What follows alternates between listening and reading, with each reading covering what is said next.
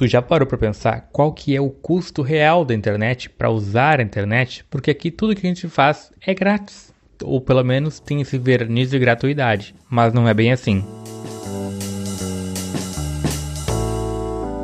Isso porque empresas como Google ou Facebook, que dominam disparadamente esse mercado, e agora só surgiu um concorrente aí que é o TikTok, que já disparou e é tipo o aplicativo mais baixado dos últimos tempos. Só perde, eu acho, pro auxílio emergencial.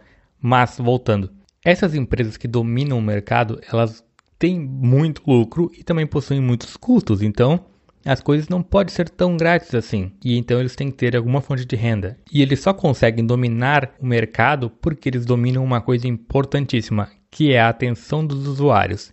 E é justamente isso que vale o dinheiro. Eles têm a nossa atenção e nossos dados. E eles simplesmente vendem isso sem nenhuma dificuldade. Eles vendem esses dados que são super valiosos. Inclusive, como um parênteses, por mais que as empresas digam que vendam dados anonimizados, nem sempre isso é verdade. Teoricamente é verdade, mas uma reportagem agora há pouco que teve do The Intercept mostrou que eles pegaram dados que a Vivo vendeu para um governo qualquer aí e eles começaram a analisar os dados. A Vivo vendeu esses dados dizendo são dados anônimos que mostram o comportamento geral da população. E aí mostrou, ah, tem um acerta um indivíduo de tantos anos que ia da cidade X para a cidade Y com certa regularidade e tal, tal, tal. Em tal dia ele fez tal coisa e tudo mais. Teoricamente é uma pessoa que é um dado apenas. Mas como eram cidades de tipo, sei lá, 20 mil habitantes, eles conseguiram isolar homens com tal faixa de idade que eram clientes da Vivo. Aí eles conseguiram pegar a localização que a pessoa ia a partir desses dados vendidos. Então ele conseguiu chegar exatamente à pessoa a partir de dados que eram anonimizados supostamente. Então as empresas vendem nossos dados e é super fácil para quem precisar disso fazer essa logística reversa aí para chegar à pessoa de verdade.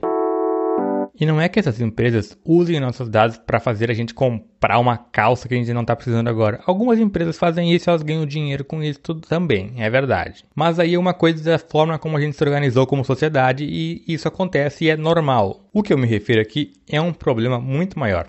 O mais famoso caso eu acho que é o da Cambridge Analytica, que é um exemplo claro e poderoso desse sistema. O Facebook, de maneira mais descarada possível, permitia que eles coletassem muitos dos nossos dados e, com pouco de inteligência de máquina e muita ciência, eles conseguem enviar mensagens precisas para influenciar e manipular as decisões de pessoas comuns que nem faziam ideia do que estava acontecendo com elas. Então eles recebiam anúncios muito direcionados, seja para medos ou para interesses que eles tinham, e com isso eles conseguiam ter essa manipulação direta com esses anúncios super direcionados. E isso é como se proteger de uma chuva que a gente não sabe que está vindo. Não tem como, ela vai te molhar, porque tu não sabe que está sendo manipulado, tu não sabe que estão usando teus dados para fazer esse anúncio, para fazer essa propaganda política, para fazer alguma coisa. Principalmente quando essa influência vem no formato de notícia, então ou de um texto qualquer num blog que alguém escreveu só para ti, que é um texto exclusivo para ti que está lá Aí tu pensa que é uma opinião comum, uma pessoa comum,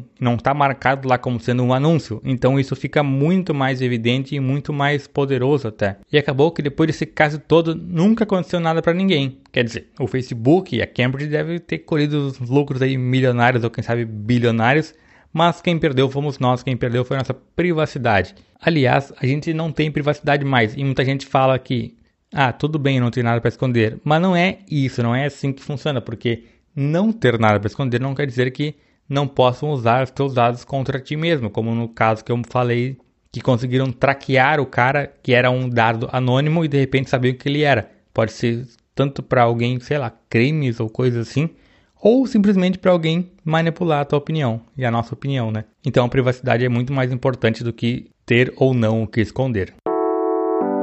Esse episódio surgiu de uma notícia que eu vi. Usuários do Facebook recebiam 100 dólares para desativar as contas durante um mês. O resultado é que eles conseguiam, em média, uma hora extra por dia na vida deles para viver, gastavam mais tempo socializando offline, isso antes de ter coronavírus, e principalmente, eles se tornaram menos politicamente polarizados e tinham ganhos significativos no bem-estar subjetivo da própria variação. Então, eles, a vida deles melhorou depois de ficar um mês sem Facebook. E não é que eles eram pessoas que se metiam muito em umas bolhas e por isso ficavam ansiosos ou mais polarizados. É porque o Facebook é feito para isso. A raiva e a indignação deixam as pessoas mais ativas na rede social. E é isso que importa.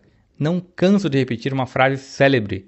As melhores mentes da nossa geração estão pensando em como fazer com que mais pessoas cliquem em anúncios. Repetindo, as melhores mentes da nossa geração pensando em como fazer com que mais pessoas cliquem em anúncios. Só como um parênteses aqui, com uma curiosidade, essa frase foi uma, é uma paráfrase, dá para você dizer, do que foi dito por Allen Ginsberg, acho que é assim que fala, no poema O Uivo. Eu vi as melhores cabeças da minha geração destruídas pela loucura, famintos histéricos nus. E agora nós temos as melhores mentes caçando anúncios, caçando cliques. Essa frase mais moderna foi dita em 2011 por um cara que era empregado do Facebook e ela ainda acho que ainda é verdade até hoje.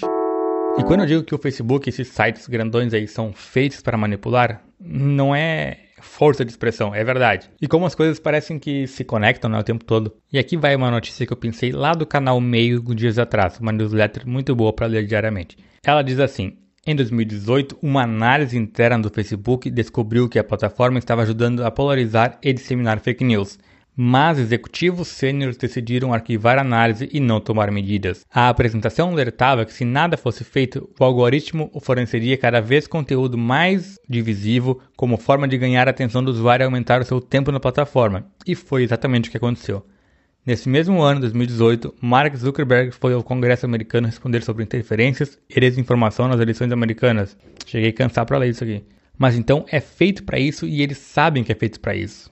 E fazem porque querem. Inclusive, vi um tweet esses dias de uma mulher que falava sobre isso, que ela dizia que o Mark Zuckerberg começou avaliando os colegas da faculdade pela beleza e vai acabar destruindo democracias ao redor do mundo. Aliás, não só isso, eles ainda passam verniz na própria reputação, financiando influencers e projetos políticos ao redor do mundo travestidos de caridade. Parece até uma conspiração que eu estou contrário às pessoas daí da internet, os grandes empresários da internet, o que não é verdade. Tem até uma série na Netflix muito boa, acho que chama Ato Patriótico em português, que é tipo um Greg News, só que bom. E lá eles falam sobre essa questão dos bilionários se travestindo de caridade para financiar coisas. Inclusive, acho que vou fazer um episódio sobre isso, porque outro dia eu vi um museu que ele era muito financiado por um grupo certo, um grupo político, que eu não vou falar qual que é agora, só no dia do episódio, mas ele meio que manipulava a história, não que manipulava de inventar coisas, mas de contar a perspectiva deles apenas. Mas eu vou deixar isso para depois. Voltando aqui, o, no final do dia, o custo da internet é permitir que algumas empresas controlem nossa atenção e algumas pessoas controlem nossas vontades em muitos casos. Inclusive, eles sabem que, dinheiro, que com dinheiro é possível fazer isso. Uma vez perguntaram para Bill Gates o que, que ele tanto quer ajudar no mundo, por que, que ele não vira presidente então? Ele simplesmente falou que ele não precisa ser presidente, que dá muito trabalho, tem que ficar fazendo campanha, depois negociar as coisas e não precisa. Então, enquanto bilionário, ele consegue fazer tudo isso, só que sem a parte difícil, inclusive influenciar presidentes. O que nos leva a uma outra frase célebre que é: quando compra e venda são reguladas por lei, as primeiras coisas a ser compradas e vendidas são os legisladores. Obviamente, isso aqui não é um.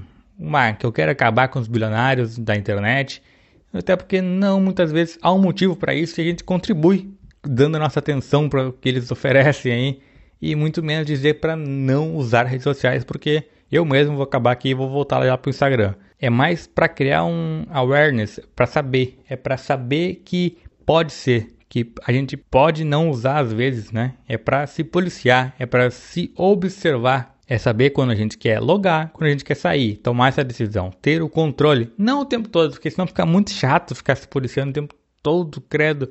Mas pelo menos algumas vezes na semana é interessante fazer isso, né? E saber que não é de graça, que nada é de graça, que custa nossas horas, que é a mesma coisa que custar as nossas vidas, né? Porque cada dia uma horinha é uma horinha de vida, não é uma hora de, de trabalho. Porque trabalho não, não, não é. Trabalho também toma nossa vida. Em alguns momentos também é bom, né? Ficar lá na internet só passando a timeline sem fazer nada, sem. Não, é desligar mesmo.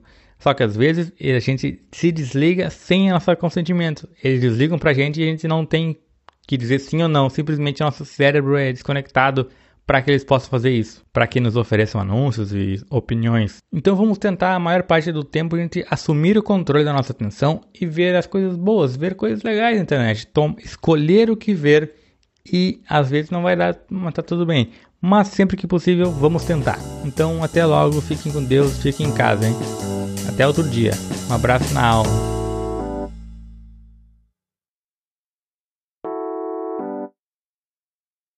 Ai, ai, que soninho.